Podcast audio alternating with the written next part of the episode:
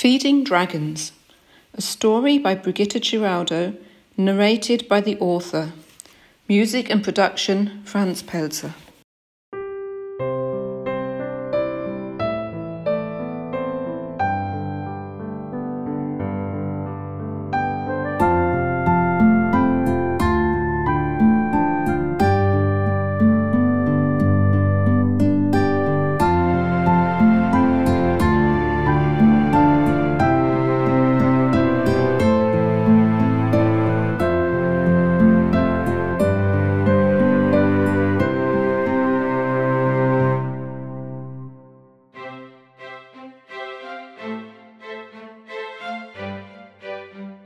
Once upon a time, there was a young prince named George who lived in a splendid castle on a beautiful green island.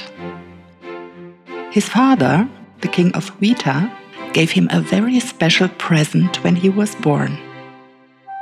Two little dragons, a mossy green one named Kalmi, and a black one. His name was Fury. Both dragons had a very special trait.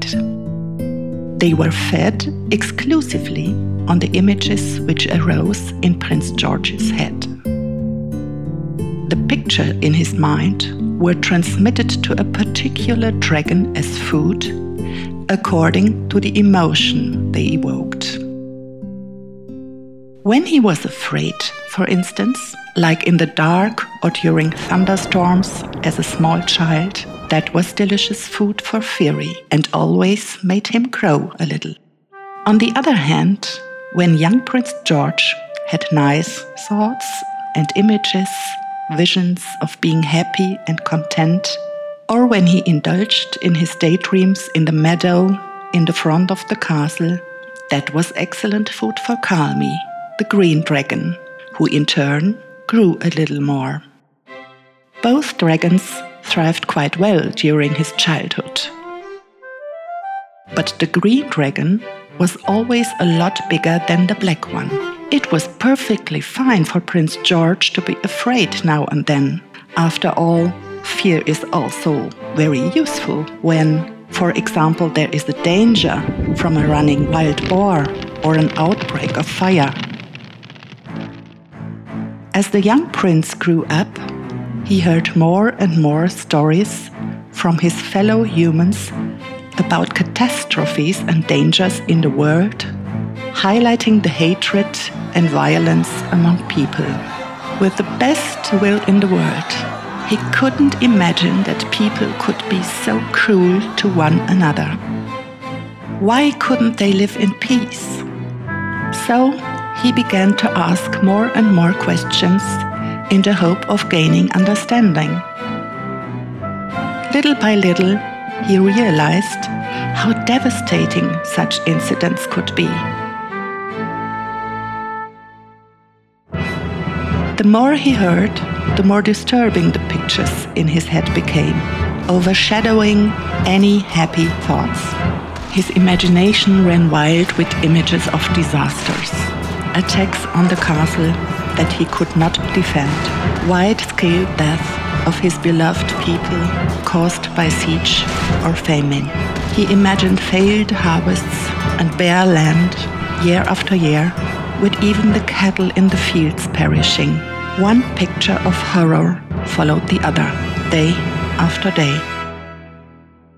Soon, the inevitable happened. Fury, the black dragon, who enjoyed being fed with these dark pictures got bigger and bigger every day. The more terrible pictures appeared in the young man's head, the fatter Fury became. Meanwhile, dear green Kalmi languished, flabby and malnourished in a corner.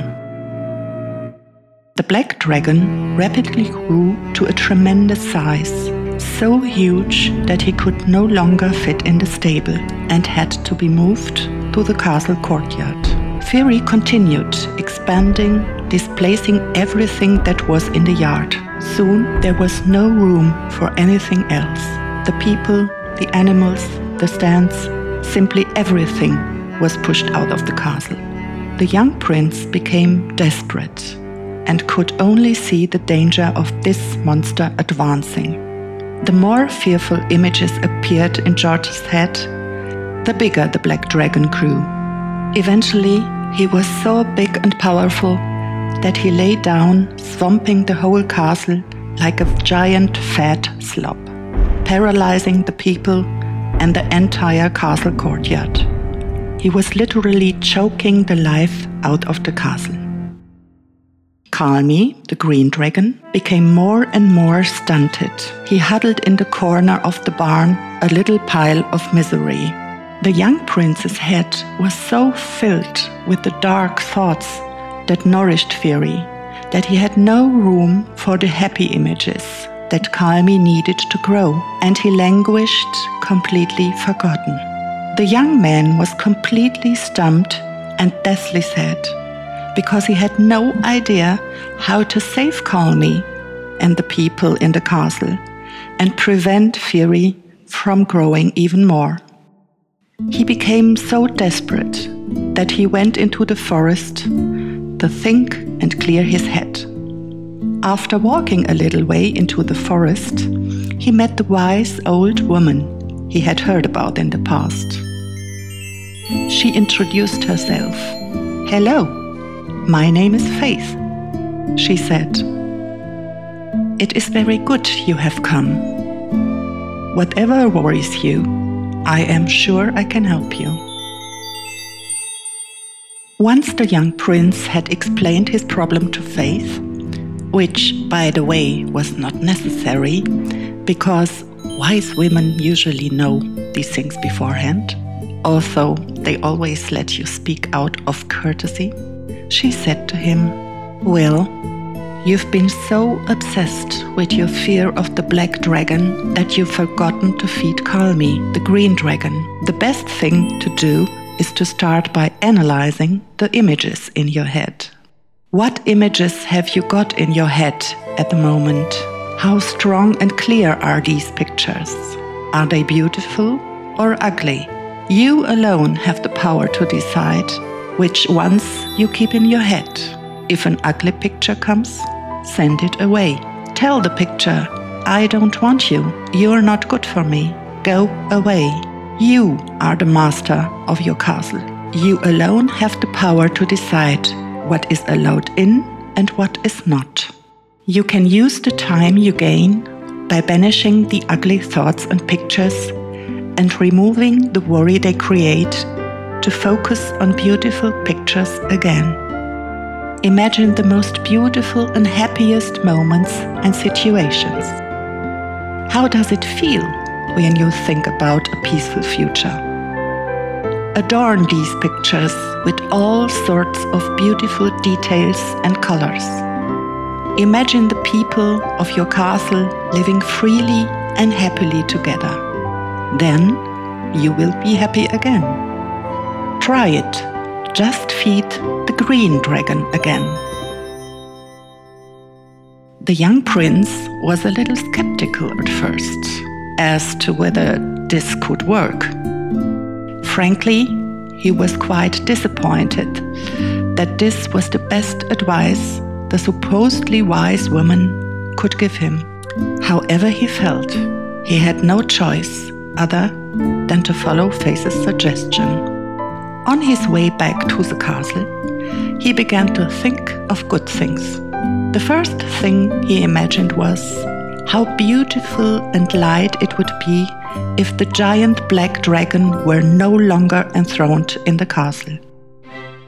He imagined with all his might how people could move, dance, laugh, and be happy again.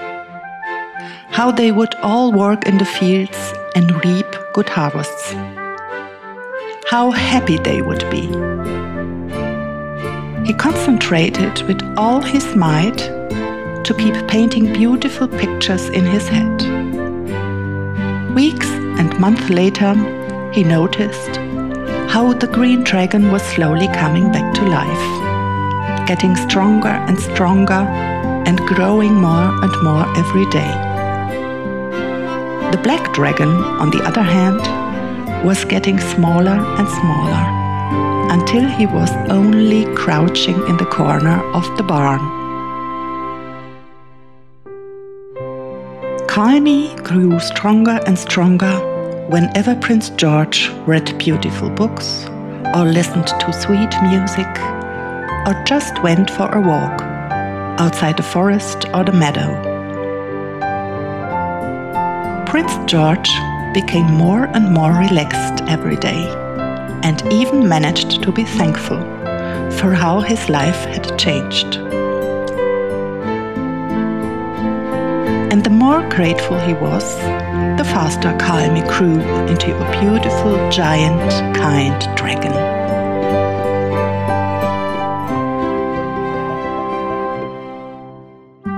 Unlike the black dragon, Kalmi did not lie down on the top of the castle, but encircled the castle wall with his full length to stabilize and protect it. Kalmi became the solid grounding for Prince George, the castle, and the people of the kingdom. And so, they all lived happily ever after. Until. Well, until the young prince met a young princess who somehow sparked some completely new pictures in his head.